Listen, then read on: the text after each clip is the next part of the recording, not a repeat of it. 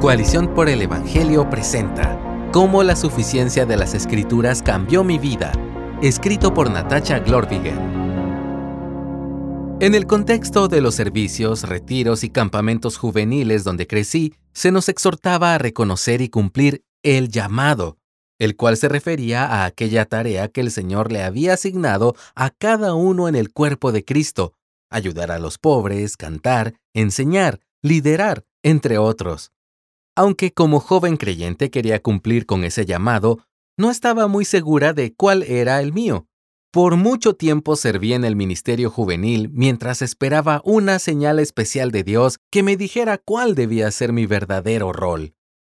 Escuchaba historias de cómo el Señor mostraba a otros en supuestos sueños o visiones el lugar que les correspondía, pero nada de eso me pasaba a mí. Estaba convencida de que Dios me guiaría a través de señales sobrenaturales puestas en el camino.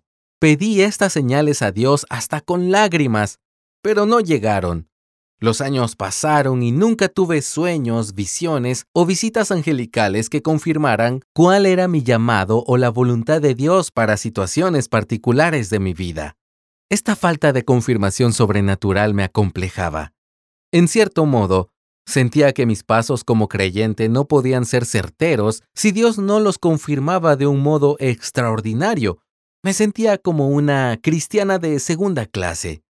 Este complejo siguió hasta que comencé a estudiar con profundidad las doctrinas esenciales de la Biblia. Los creyentes en Jesucristo afirmamos ciertas verdades fundamentales sobre la Biblia, las cuales guían nuestra forma de relacionarnos con la palabra de Dios. Por ejemplo, creemos que la Biblia es un texto inspirado por Dios, según 2 de Timoteo 3:16, es decir, un texto que proviene de él. La verdad sobre el origen de la Biblia se convierte en el fundamento de cómo recibimos su contenido. Tomamos sus instrucciones con seriedad porque provienen del mismísimo aliento de Dios. De igual manera, los cristianos afirmamos la doctrina de la suficiencia de la Escritura, según la cual mantenemos la certeza de que la Biblia tiene todas las palabras de Dios que necesitamos conocer para cumplir los dos propósitos por los que Dios la ha dispuesto, darnos sabiduría para salvación y equiparnos para vivir como a Él le agrada, como enseñan 2 de Timoteo 3 del 16 al 17 y 1 de Pedro 1.3. Encontramos un buen ejemplo de la suficiencia de la escritura en la parábola de Lázaro y el rico, narrada en Lucas 16 del 19 al 31. Un hombre rico que acaba de morir desde su lugar de tormento le pide a Abraham que mande a la casa de su padre a Lázaro, un mendigo que también murió y que está ahora con Abraham, para que al verlo sus familiares se arrepientan y no vayan al lugar de tormento donde él se encuentra. Sin embargo, Abraham cree en la suficiencia de las escrituras y responde en el verso 29, Ellos tienen a Moisés y a los profetas, que los oigan a ellos. El hombre que había sido rico insiste en que esto no será suficiente y piensa que la casa de su padre necesita ver una señal sobrenatural para arrepentirse, alguien que venga de entre los muertos. Pero Abraham reitera que la palabra de Dios es todo lo que necesitan para su salvación. En el verso 31 afirma, si no escuchan a Moisés y a los profetas, tampoco se persuadirán si alguien se levanta de entre los muertos. Ese precisamente es el mensaje de la suficiencia de las escrituras. La Biblia contiene todo lo que necesitamos conocer para ser salvos y para vivir como a Dios le agrada.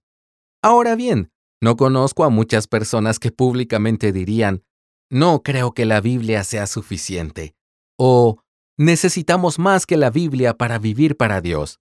Pero muchos lo afirmamos en la práctica cuando creemos que necesitamos experiencias sobrenaturales para conocer aspectos importantes de nuestro andar cristiano, como cuál es nuestro llamado, con quién conviene casarnos, cómo podemos mejorar nuestras relaciones interpersonales o cuál es la voluntad de Dios en una determinada situación. Negamos la doctrina de la suficiencia de las escrituras cuando, en vez de acudir a la palabra, miramos al cielo en busca de una señal extraordinaria que indique el camino. Si en verdad aceptamos la suficiencia de la Biblia, busquemos en ella para encontrar respuestas. Por ejemplo, Si de joven hubiera entendido que la Biblia es suficiente para comprender cómo debo vivir mi andar cristiano, probablemente habría pasado menos tiempo esperando un sueño que confirmara mi rol sirviendo en la iglesia y más tiempo cumpliendo ese rol. Lo sé ahora porque conozco que el apóstol Pablo nos da la respuesta al dilema de cuál es nuestra tarea asignada en el cuerpo de Cristo. Él anima a los creyentes a obrar según sus dones. En Romanos 12, del 6 al 8, prácticamente nos dice, si eres bueno para enseñar y otros lo reconocen, pues enseña. Si eres bueno para animar y otros lo reconocen, pues anima. Si eres bueno para dirigir y otros lo reconocen, pues dirige. Así, nuestro llamado como creyentes se resuelve al ser conscientes de cuáles son nuestros dones, a fin de usarlos de acuerdo a nuestros roles como hombres y mujeres, para la edificación del cuerpo de Cristo. Esta respuesta estuvo en la Biblia todos los años de mi juventud, pero no me di cuenta porque creía que necesitaba algo aparte de la palabra para cumplir con la voluntad de Dios. La convicción de la suficiencia de las escrituras nos ayuda a dejar de esperar experiencias sobrenaturales para vivir nuestras vidas cristianas. Mientras que estas experiencias no suceden normativamente a todos los cristianos, las escrituras están disponibles para capacitar a todos los creyentes en su vida con Dios. No hay nada fuera de ellas que un cristiano necesite saber para vivir como el Señor espera de él, esta verdad nos hace libres de tener que esperar por sueños, visiones o profecías para comprender cómo actuar como creyentes. La Biblia es suficiente. Ahora bien, la doctrina de la suficiencia no enseña que deberíamos desechar automáticamente el consejo de otros creyentes. Recordemos que Dios nos otorgó a los ancianos y maestros para edificarnos, como vemos en Efesios 4 del 10 al 15 sin mencionar que todos somos llamados a exhortarnos unos a otros con el mensaje de Cristo, según nos exhorta Colosenses 3:16. Dependemos de nuestros hermanos en la fe para entender y aplicar la Biblia en nuestras vidas. Además, en nuestra experiencia como creyentes, quizás podamos sentir que Dios nos guía en cierta dirección, aunque estas sensaciones sean subjetivas. Pero estas experiencias deben entenderse con la perspectiva correcta y filtrarse a la luz de lo revelado en las Escrituras. Ciertamente, todo lo que necesitamos para alcanzar la salvación y obrar como al Señor le agrada está registrado en la Biblia. Todo lo demás que Dios quiera usar en su soberanía para instruirnos viene como un regalo de su parte, un regalo que no debe imponerse como experiencia normativa a todos los cristianos y que no deberíamos esperar para empezar a vivir en obediencia a lo que Él ya nos reveló en su palabra. Los creyentes no pertenecemos a una segunda clase de cristianos por confiar en el mensaje de las Escrituras. Al contrario, honramos al Señor al confiar que con su aliento ha provisto todo lo que necesitamos para vivir como le agrada y que nos ha dado su espíritu para que podamos entender y profundizar en la Biblia, pues dependemos de Él para esto. La suficiencia de las escrituras cambió mi vida cuando no sabía cómo vivir en la voluntad de Dios y necesito volver a esta doctrina una y otra vez. Espero que también cambie tu vida.